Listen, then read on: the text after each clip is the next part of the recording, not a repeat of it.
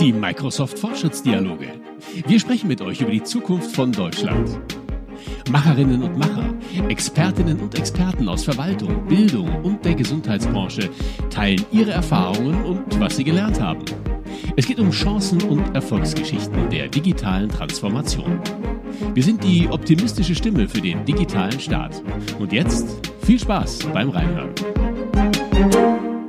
Liebe Zuhörerinnen und Zuhörer, in unserer letzten Episode haben wir uns mit dem Koalitionsvertrag und einigen großen Fragen der Transformation beschäftigt. Wohlstand, Nachhaltigkeit, Teilhabe. Heute wollen wir uns eines der Fundamente unserer freiheitlich-demokratischen Grundordnung einmal genauer anschauen, der Bildung. Mit meinem Gast, Professor Kay Berklin, spreche ich heute über Student Empowerment, Fehlerkultur und Agilität in der Lehre und die Zukunft der Hochschule in einer Welt des lebenslangen Lernens. Mein Name ist Lorenz Kupfer. Ich bin Industry Advisor für Hochschulen bei der Microsoft Deutschland GmbH.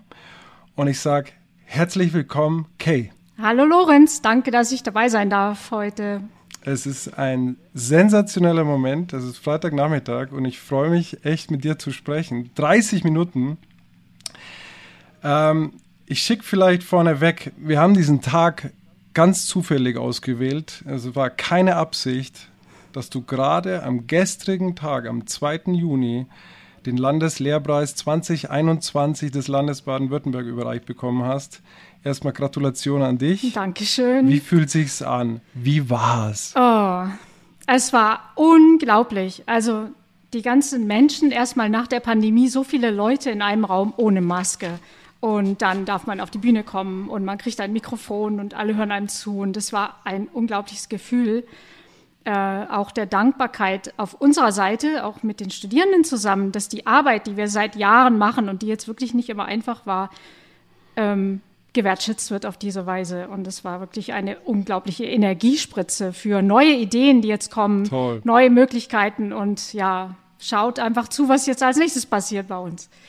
Da muss ich, weil du gerade sagst, Studierende, ah, ist schön, dass die dabei waren und das ist in der Tat äh, der Weg, wie wir uns kennengelernt haben. Also einer von deinen äh, ehemaligen Studenten, jetzt ein glorreicher New Hire bei Microsoft, genau. der wirklich viel Spaß bei uns hat, hat uns ja vorgestellt, der hat zu mir gesagt, hey Lorenz, du musst die Kay kennenlernen, weil wir so drüber geredet hatten, äh, wie kann man Hochschulen verbessern, was kann man besser machen, wie kann man genau diese Themen Agilität, Empowerment, interkulturelle Kompetenz, wie kann man das besser machen? Und er hat gesagt, hey Lorenz, sprich mit der Kay, es war meine Professorin und dann haben wir uns kennengelernt.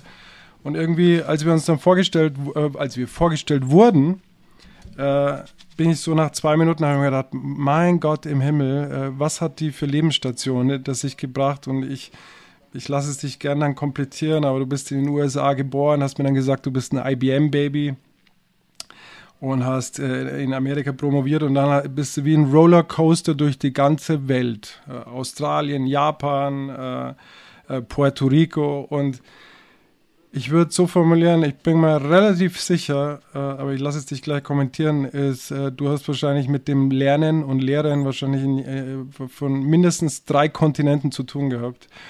Und wenn man, wenn du jetzt mal so reflektierst, so im Nachhinein, wenn du diese ganzen Stationen mal in Summe nimmst äh, und das Lernen in diesen verschiedenen Kulturen nimmst, wo würdest du sagen, sind so wirklich so prinzipielle Unterschiede, die dich vielleicht auch heute noch beschäftigen? Ja, also da fallen mir ungefähr drei Sachen auf, mindestens. Ähm, ich sag mal, meine ersten zwei Jahre in der Schule habe ich mit Montessori verbracht. Und ich habe mir jetzt überlegt, seit wir das letzte Mal gesprochen haben, dass das für mich eigentlich der Schlüssel war. Der Schlüssel dazu, dass Lernen Spielen ist. Das hat Montessori festgelegt. Und das habe ich einfach mitgenommen aus den ersten Schuljahren durch mein ganzes Leben. Der zweite Punkt ist vielleicht dadurch, dass ich auch in verschiedenen Ländern äh, studieren durfte und arbeiten und auch lehren durfte, das Lernen, dass man das eigentlich als Privileg sehen muss ähm, es gibt ganz wenig Leute auf dieser Welt, die lernen dürfen, wenn man die ganze Masse der Menschheit anschaut. Und ich sage das gern meinen Studierenden am ersten Tag, ihr dürft hier sitzen, ihr fühlt euch gestresst, das ist völlig klar, es ist schwierig, aber ihr habt das Privileg und nutzt die Chance. Und das Dritte, was ich für wichtig halte, ist, dass man den Studierenden sagt, ihr dürft Fehler machen. diese Fehlerkultur.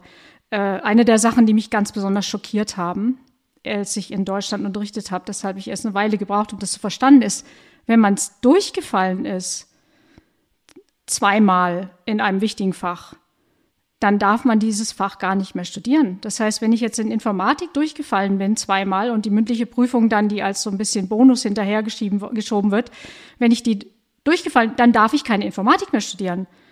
Das ist Game Over nach drei Failures. Und welches Spiel, was gut ist auf dieser Welt, wenn wir jetzt an Montessori-Idee denken, schmeißt mich komplett raus nach drei Versuchen. Also da würde ich sagen, da haben wir ein bisschen Raum, wo wir noch ein bisschen was verbessern können. Also ist lustigerweise auch was, was mich persönlich wirklich beschäftigt. Nicht nur, ich, weil ich zwei Kinder habe, also wie ich mit Erfolg und Misserfolg umgehe. Und ich kann jetzt zum Beispiel bei meinen Kindern sagen, also seit, seitdem ich bei denen so ein bisschen den Druck weggenommen habe, äh, äh, Misserfolg zu vermeiden, dann haben die sich zu richtigen Erfolgssuchern entwickelt. Also ich darf das, hoffentlich hören sie mir nicht zu, bestimmt nicht, aber das ist wirklich so in der Tat so, also wenn man den Kindern mal so eine gewisse äh, und auch äh, Studierenden mal so eine Defizitorientierung wegnimmt, ja, also wo sind deine Potenziale, wo sind deine Stärken? Jetzt nehme ich wieder dein, dein Alumni oder Ex-Studenten, der einfach da rausgegangen ist und gesagt, hey, die hat unsere Stud äh, Stärken gefördert. Wir durften jeder in das Team reingehen, jeder durfte seine Stärke ausspielen.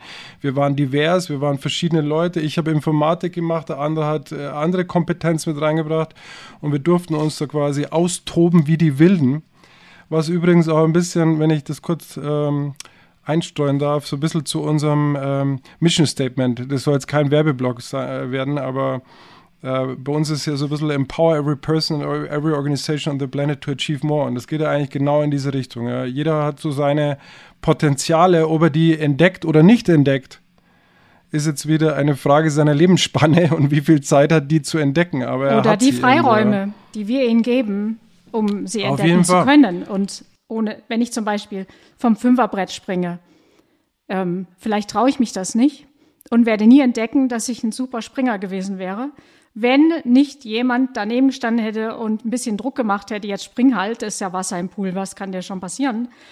Und erst danach, wenn man es mal gemacht hat, weil man dazu gezwungen worden ist, weiß man erst zu schätzen, was man, oder stell dir vor, Fallschirmspringen, wer macht denn das freiwillig? Aber wenn jetzt dein Kumpel sagt, komm, ich habe schon tausendmal gemacht, du wirst es tatsächlich überleben und nimmt dich an der Hand und springt zusammen mit dir, danach wirst du dieses Erlebnis nie vergessen. Ja, ist lustig.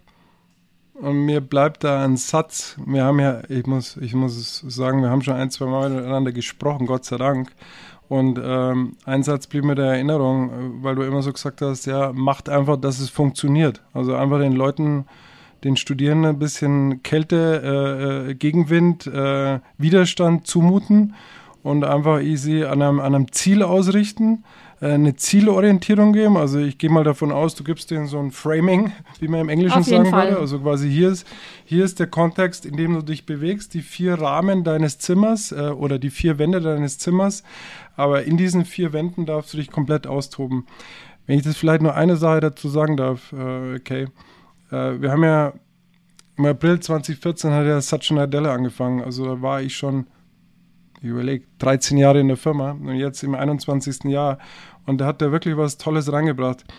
Ich muss es jetzt sagen, weil es wirklich zu gut jetzt gerade zu dem Thema passt. Wir sprechen ja von so ein bisschen so Growth-Mindset. Also wirklich, dass man sagt, okay, äh, halt dich nicht auf an, an der Statik deines Hirns, äh, und an der Stabilität deiner Gedanken, sondern geh dynamisch in neue Sachen rein, mut dir was zu, äh, mach Entwicklungsgespräch, wo sind die Skills, die dir noch fehlen auf die Rolle, äh, wo kannst du dich weiterentwickeln und dann wirklich neue Sachen auszuprobieren. Was, Klammer auf, was so ein bisschen in dieses Thema auch Diversity und Inclusion reingeht, Klammer zu, aber auf jeden Fall diese Lernkultur zu entwickeln. Und das ist genau das, was du gerade gesagt hast. Also wirklich, äh, äh weil, wie soll ich das sagen? Also Microsoft war an der einen oder anderen Stelle schon sehr technokratisch ausgelegt. Das heißt also, hier sind deine Key Performance Indicators, die du zu erfüllen hast, aber dass man da links und rechts ausbricht und Sachen ausprobiert oder Sachen lernt, war eher Ding.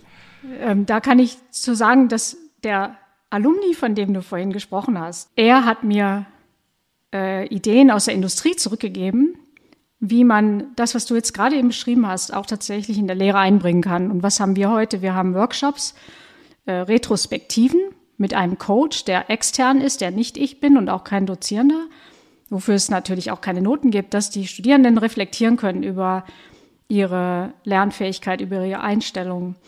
Ähm, und wir haben auch zum Beispiel gesagt, dass alle Skills gleichwertig sind. Finde ich dass super. nicht nur Mathematik wichtig ist, sondern ich habe nichts davon, wenn ich Mathe gut kann, aber immer schlechte Laune verbreite. Und dann gibt es Leute, die verbreiten einfach Positivismus und die sagen, Leute, wir schaffen das. Und die ziehen dann die Mannschaft durch bis ans Ziel.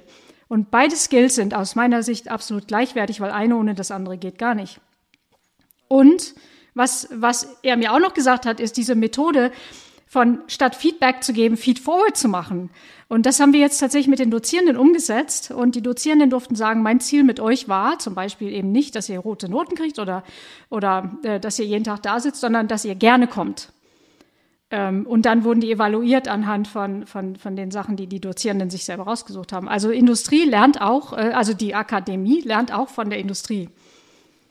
Also unfassbar, ja. Also dieses retrospektiven Thema finde ich total spannend. Erinnert mich auch so ein bisschen an unsere Connect-Gespräche. Ich weiß nicht, ob man das sagen darf, aber wir führen ja alle Vierteljahre. Ich habe jetzt in 20 Jahren schon 80 Connect-Gespräche geführt, habe ich für kurz, vor kurzem immer ausgerechnet. Äh, da ist genau das, so quasi retrospektivisch betrachten, was hat man im vergangenen äh, Quartal geschafft. Und zwar aber auch immer jetzt kommen wir so ein bisschen in das Thema so Student äh, Empowerment, ja. Also wo habe ich jemand anderen geholfen? Also nicht nur so, hey, ich bin der Tollste, äh, ich habe äh, 110% von KPI XY erreicht, sondern auch, wo haben mir andere geholfen oder wo habe ich aufbauend auf dem Wissen oder auf dem Volk von äh, anderen quasi die, die unterstützt, besser zu werden. Und das ist total spannend, dass man in diesen retrospektiven oder Connect-Gesprächen ist ja eigentlich egal, dass man das so auslegen kann, dass man halt nicht nur diesen, diesen absoluten Egozentrismus hat. Ja. Also quasi hier bin ich und hier sind meine spannend. Das sind aber auch die Skills, die in der Industrie äh, viel mehr gefragt werden jetzt. Absolut, absolut. Jetzt sind wir schon mitten in dem zweiten Thema, was ich auf meinem Zettelchen habe, auf meinem DIN A5-Zettelchen, Agilität. Der Student, von dem wir gerade gesprochen hatten, äh, der hat mir so ein bisschen erzählt, so dieses ganze Thema Gamification. Und ich weiß, dass dich das auch umtreibt. Äh, ist ja auch immer Gegenstand von Posts auch, die du machst in den sozialen Medien. Also es ist grundsätzlich ist es ja so, dass dieses ganze Thema Gamification äh, oder Gamifizierung, furchtbares eingedeutschtes Wort, ähm, so ein bisschen diese Anwendung von Spieldesignprinzipien oder Spieldenken, sage ich mal, Spielmechaniken auch zu, äh, zum, zum Ziele einer Motivationssteigerung oder einer eigenen, äh, einer äh, selbstständigen äh, Motivationssteigerung und Entscheidungsfreiheit, dass man das so ein bisschen auf Dinge anwendet, die nicht mit Games im engeren Sinne zu tun haben. Und ich weiß es, dass dich so ein bisschen das auch umtreibt und du da ähm, du das als Gegenstand hast bei dem, was du wie du mit Studenten umgehst. Kannst du vielleicht da mal so ein bisschen erzählen, was dir dazu einfällt? Also ich mache natürlich sehr gerne, das ist doch mein Lieblingsthema. Das Leben ist ein einziges Spiel. Und die Frage ist, ob du es schon erkannt hast. Und so gucke ich eigentlich das alles an. Und man kann darüber Terminologie, Gamification Games, Serious Games, also wenn dann wichtiger Content drin ist, dann ist es angeblich ein Serious Game. Also um das hier mal laut und deutlich zu sagen, es gibt kein Serious Game und nicht Serious Game. Alle Games sind serious, egal wie. Das Wichtige bei Games ist, dass du eine andere Art hast, mit der Welt um dich herum umzugehen. Und das nenne ich Game Design Thinking. Dieses, äh, diese, diese Gesundheit, wie man mit dem Leben umgeht, in die wirkliche Welt reinzubringen. Und da handelt es, das geht darum, dass ich autonom bin. Es geht darum, dass man mir erlaubt, das, was ich lernen möchte, auch tatsächlich zu beherrschen und nicht vorher weiterzugehen. Und dass das, was ich mache, eine höhere Bedeutung hat. Und wie setze ich das in der Lehre um? Ich habe gelernt, das Wort Games in der Lehre nicht zu verwenden, weil Studieren ernst ist. Toxisch konnotiert. Genau. Nee, deswegen nicht, weil die Leute sagen, okay, Games ist fun, ich bin aber jetzt im Studium. Und mein Studium ist nicht fun, sondern es ist ernst. Und nachdem ich verstanden habe, dass man rausfliegen kann, bin ich absolut derselben Meinung. Also benutze ich nicht das Wort, aber ich versuche meine Umwelt so zu gestalten zum Lernen, dass die Studierenden wenn sie nicht wollen, nicht durchfallen werden. Und sie haben das Recht, besser zu werden. Und ich habe ein paar Mechaniken, die ich dafür einsetze, wie Peer Reviews und dass die Hausaufgabe muss quasi so oft abgegeben werden, bis die Brücke von A nach B geht und nicht in der Mitte irgendwo aufhört. Also dieses Spiel 4 gewinnt gibt's bei mir gar nicht. Und wenn du guckst, wie Leute spielen, da ist ganz interessant, du hast ein Level 2 geöffnet und in Level 1 vielleicht nicht volle Punktzahl er, äh, erwischt. Die Frage ist, gehst du in Level 2 rein und spielst weiter, weil du neugierig bist, oder bleibst du bei Level 1 und spielst es so lange, bis du die höchste Punktzahl erhalten hast? Und es stellt sich raus, dass wirklich die Hälfte der Leute da eine 1 kriegen möchten, ehe sie weitergehen. Während ich gehe weiter, okay, aber ich bin nicht typisch. Und das muss der Lehrer sich einmal auch klar machen, dass die Leute, die vor ihm sitzen, nicht unbedingt so sind wie man selber, sondern sie möchten wirklich Mastery erreichen. Und in der Vorlesung versuche ich das eigentlich möglich zu machen. Und darin kann man auch zurückbeziehen auf diese Fehlerkultur, dass ich erlaube, dass man mehrere Mal, dass man Fehler macht, man kriegt Feedback und man setzt, man setzt sich nochmal dran und versucht es zu verbessern, sodass man eben die Fehler weggemacht hat und etwas Schönes abgeben kann, worauf man stolz ist. Und selbst wenn ich in dem Moment keine Note gebe, dann haben Studierende mir schon zurück, ich dachte so, warum macht ihr das alles? Ich benote euch doch gar nicht. Und dann sagen die, ja, das ist eine question of an ego. Ja, also ich, das ist, ich kann nicht weniger als mein Bestes geben. Und dann habe ich mein Spiel gewonnen. Ja, das ist lustig. Auch da wieder, also fallen mir, als du es gerade so erzählt hast, fallen mir so ein paar Referenzen aus dem Bauch äh, von Microsoft ein. Also wir haben ja auch bei uns ist, ja immer mehr aus so diese ganzen neuen Formate, Design Sprint, Challenges, Eco-Challenges. Wir haben ja das ganze Thema Nachhaltigkeit jetzt wirklich äh, inhaliert. Gott sei Dank, muss ich sagen, hat mir extrem geholfen, auch bei der Firma.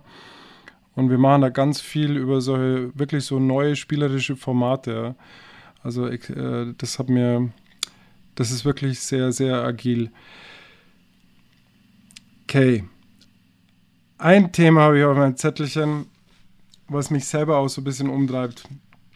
Also wir haben ja jetzt so ein bisschen zwei Jahre diese mehr oder minder schreckliche Pandemie hinter uns und, ähm, und, und so ein neues Buzzword in dieser Industrie ist ja The New Normal. Also wie, wie äh, verändert sich die Welt oder verändert sie sich wieder zurück sozusagen? Also machen wir quasi den Looping und befinden uns irgendwann mal wieder da, wo wir vorher waren.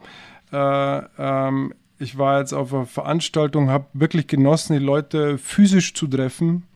Äh, war auf einem Team, Team Offsite und es war wirklich herrlich, die Leute anfassen zu können, physisch präsent in einem Raum zu, äh, präsent in einem Raum zu haben. Also äh, äh, hat mir total gut gefallen. Gleichzeitig stellt sich ja wirklich die Frage, diese neue Normalität, wie sieht die aus, wenn wir über Hochschulen reden, wenn wir über Hochschullehre reden? Und ich glaube, das ist, äh, Kampf wäre jetzt übertrieben, aber es ist ein Spannungsfeld, wo du dich ja mittendrin befindest, weil du willst den Leuten sagen, ja, Online-Lehre geht, das geht mindestens genauso gut und die Leute sind nicht unglücklich, denen geht es gut damit und sie können lernen, sie können sozialisiert werden. Und die anderen sagen, nee, wir müssen, hm, jetzt hätte ich fast gesagt, das ist vor allen Dingen auch ein Thema für klassische Universitäten, sage ich aber nicht, äh, äh, wo, wo wo die Leute äh, sagen, ja, wir brauchen eigentlich eine Präsenzlehre. Jetzt frage ich dich nach deiner Meinung.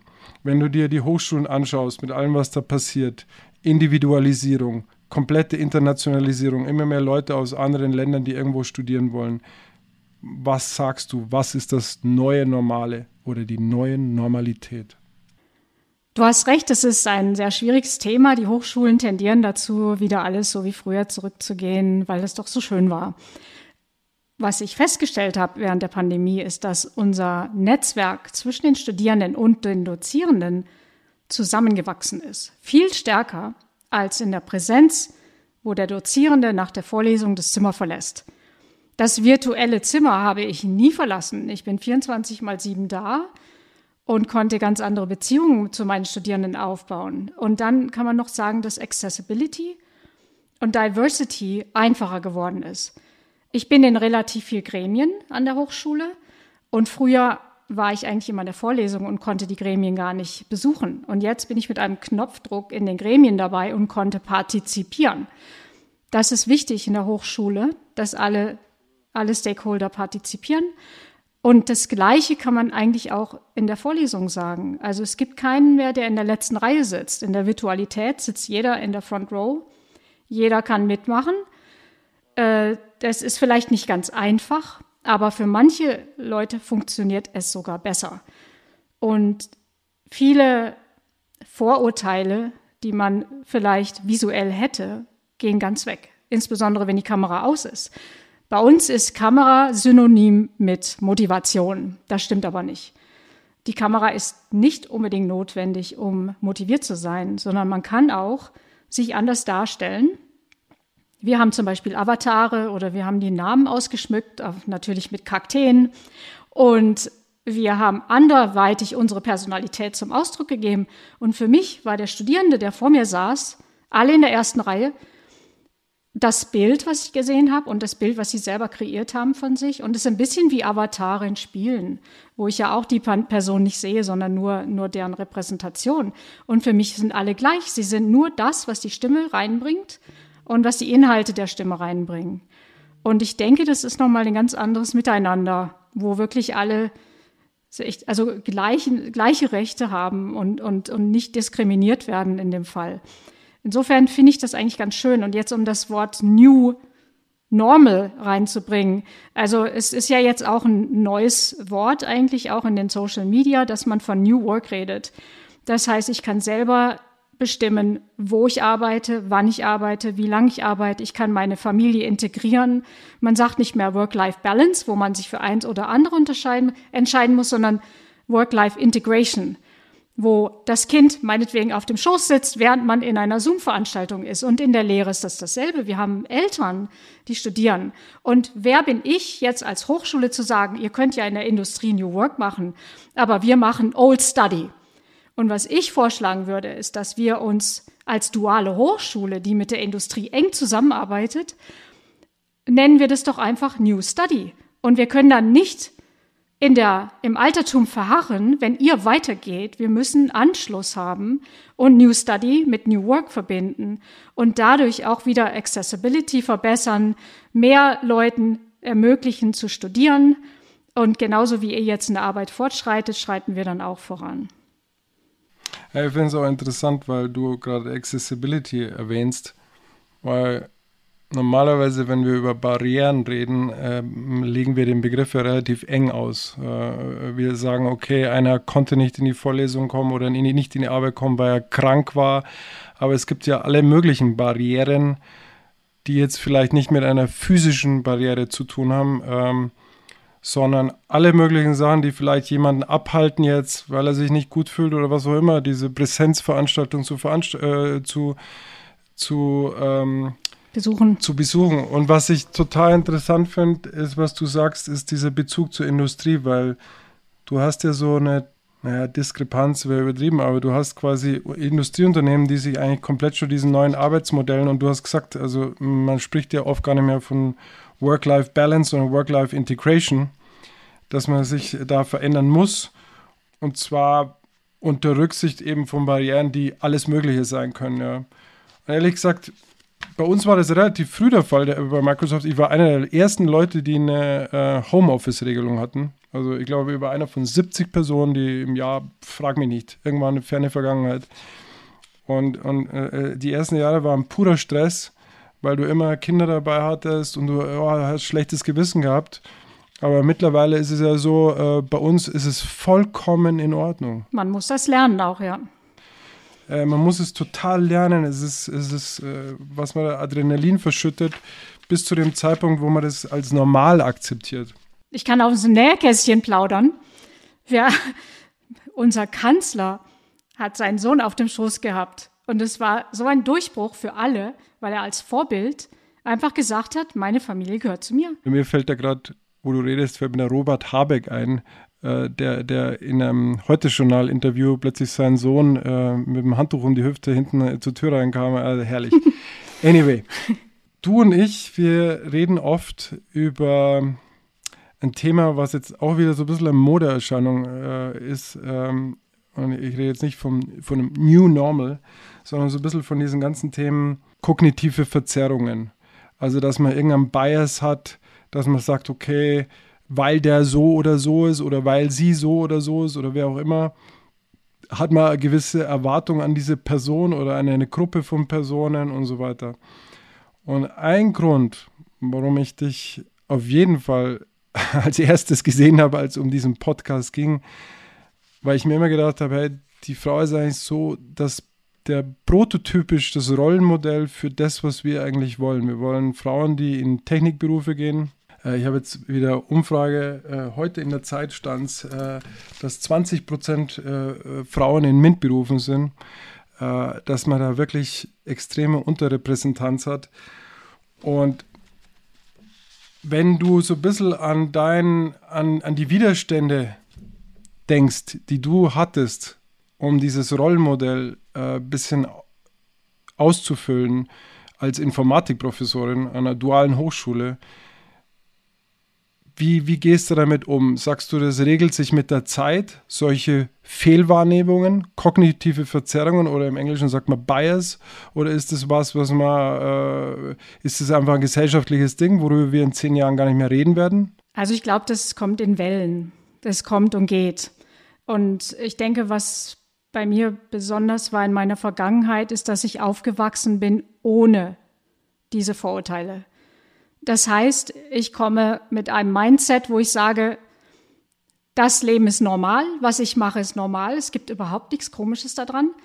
Und ich hatte auch immer Wertschätzung von Kollegen und von, von meinem PhD-Vater äh, in dem Fall tatsächlich. Und ich habe das gar nicht gemerkt. Ich habe das erst dann gemerkt, als ich in deutschsprachige Länder kam, dass ich exotisch bin. Und das hat mir eine innere Stärke verliehen, um zu wissen, was ist richtig und was ist komisch. Und wenn du sagst, ob das von alleine weggeht, es geht sicherlich nicht von alleine weg. Also ich war. War, ich, war rhetorische Frage. Ach so, genau. Ja, das ist schade, weil eigentlich könnte man sagen, okay, wenn es jetzt genug Leute gibt, die rumlaufen. Also ich sag mal so, ähm, ich habe lange blonde Haare, ich bin weiblich, ich bin nicht immer ganz ernsthaft, ich komme vielleicht nicht immer wie Professor rüber, aber der, der Mindset geht ja nicht verloren. Die Leute haben das, die können mir gegenüberstehen und sagen, dass ein Informatiker natürlich deswegen gerne online ist, weil er nicht gerne mit anderen Menschen spricht, im Keller hockt, Chipstüten isst und zockt. Das ist der Informatiker von heute. Und ich stehe vor Ihnen und sage, ich bin Informatikerin. Ich zocke nicht im Keller, ich zocke aber nicht im Keller. Ich, ich treibe Sport, ich tanze Ballett auf der Bühne. Ich bin nicht dieses Bild, was du im Kopf hast. Und die bleiben trotzdem daran hängen. Ja, und es ist egal, wie viele von mir vor ihnen stehen.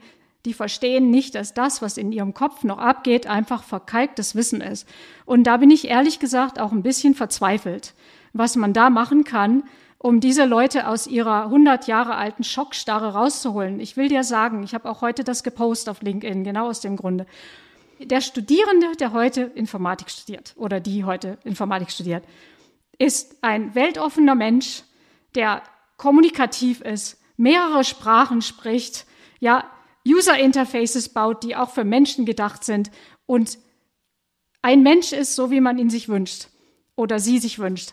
Und ich verstehe nicht, wo diese verkalkten Bilder noch herkommen. Und ich möchte eigentlich die Zuhörer auch ein bisschen mit dazu aufrufen, zeigt die Bilder von uns, ja.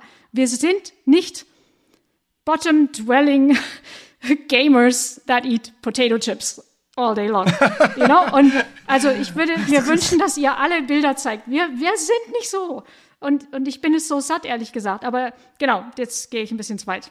Hat mir aber übrigens super gefallen, als du mir letztens erzählt hattest mit deiner Tochter, äh, die ähm, auch der, äh, auch, ich will dem Ganzen nicht zu viel Raum geben, aber wo du so gesagt hast, ja, man muss so, naja, ich glaube, du hast den Begriff zwingen, zum Glück zwingen verwendet. Zu ihrem Glück gezwungen manchmal, ja. Und es war ein schrecklich harter Begriff, aber irgendwie blieb er in meinem Kopf hängen. Du hast sie zum Glück gezwungen und ich glaube, das ist anschließend, wenn man das andocken kann in das Thema, also Bias, oder kognitive Verzerrungen, falsche Rollenbilder, äh, dann ist es, glaube ich, natürlich so eine Sache von Erziehung, so wie du das sagst.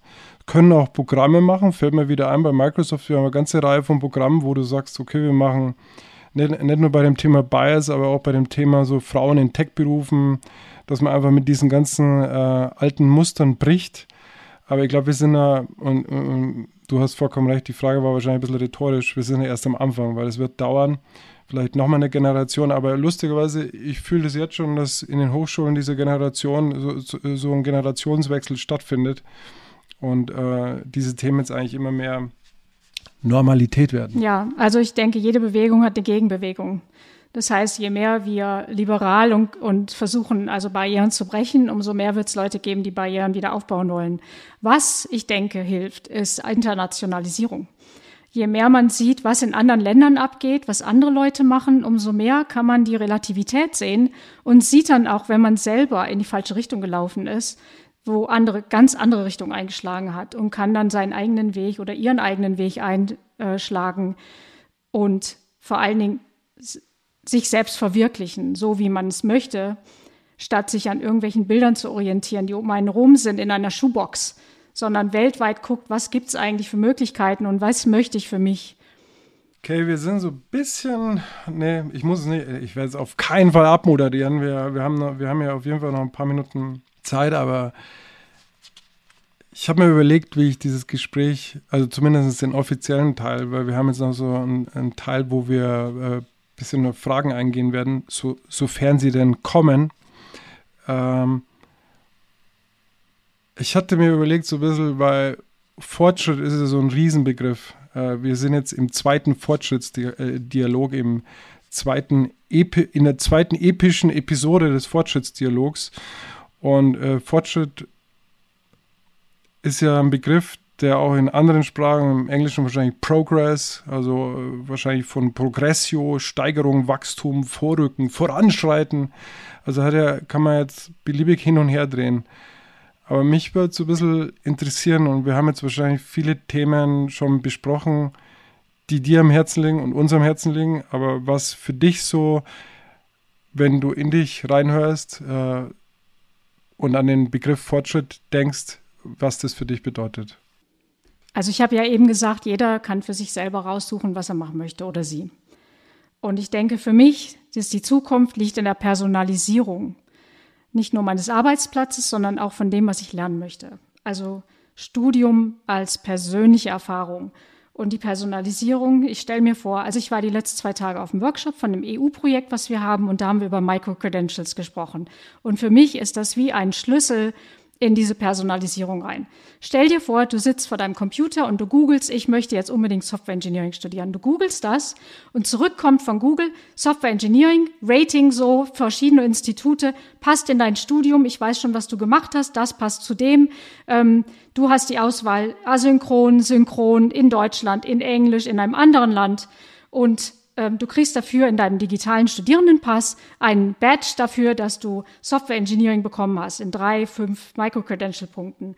Und technisch gesehen ist das kein Problem. Das ist lösbar. Und du kannst dir quasi das so zusammensuchen, wie du möchtest. Du kannst es, äh, die nennen das Stackable. Du kannst die Sachen zusammenstöpseln, wie Lego, kannst dir vorstellen. Und es muss nicht in drei Jahren absolviert sein. Du kannst da lebenslanges Lernen machen. Du kannst sagen, ich will nur Software Engineering und ich will das unbedingt bei dieser Frau da, weil die hat am meisten Likes bekommen vielleicht.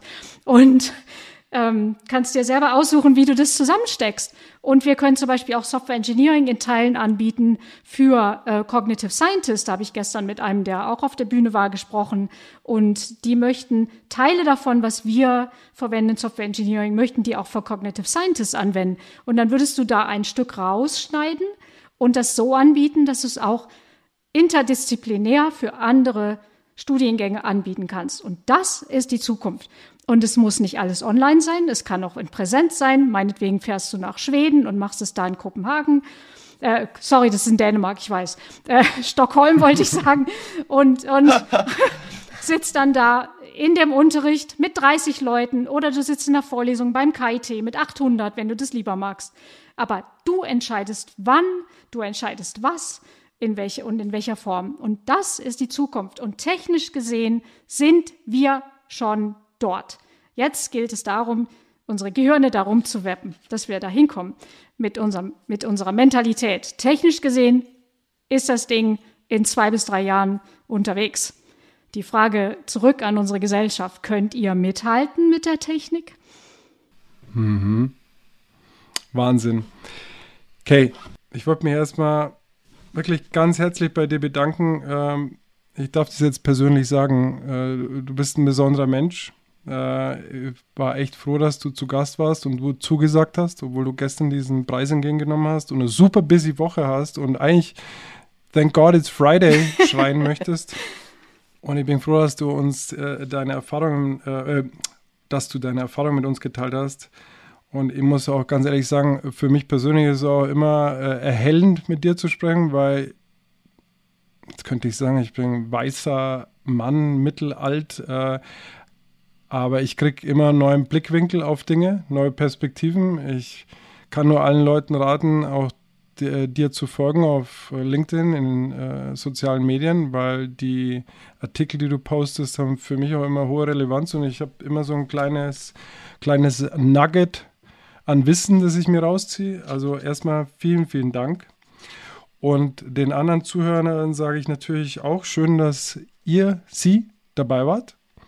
Äh, und wenn Ihnen diese epische Episode mit Professor Kay Berklin gefallen hat, dann empfehlen Sie uns doch gern weiter. Lassen Sie eine Bewertung da und schalten Sie nächstes Mal wieder ein, wenn meine Kollegin Cornelia Schneider-Punks äh, mit Bob Blume spricht, dem goldenen Blogger 2022 oder 2022, und zwar über das Thema, wie man Schule verändern muss, verändern kann. Und ich glaube, das wird auch ein ganz, ganz spannendes Thema. Und Kay, ja. jetzt haben wir noch eine Minute. Jetzt kannst du noch wenn du noch einen Gedanken hast, den du bisher noch nicht losgebracht hast,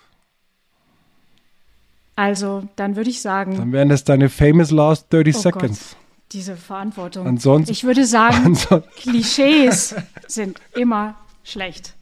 Deswegen würde ich, wenn wow. ich du wäre, auch den alten weißen Mann wegnehmen. Weil. Mittelalter habe ich gesagt. Mittelalter, Mittelalter. Ist egal. Aber das ist auch ein Klischee. Wir wollen gar keine Klischees. Letzte Worte. Danke dir, Lorenz. Äh, mit dir zu reden, das ist super. Du bringst immer das Beste in den Leuten raus. Es war aufregend und ja, danke nochmal alle. Tschüss.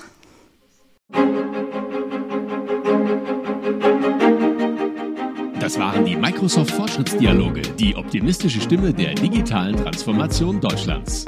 Jetzt abonnieren, überall da, wo es Podcasts gibt. Und bis dahin sagen wir Ciao und bis zum nächsten Mal.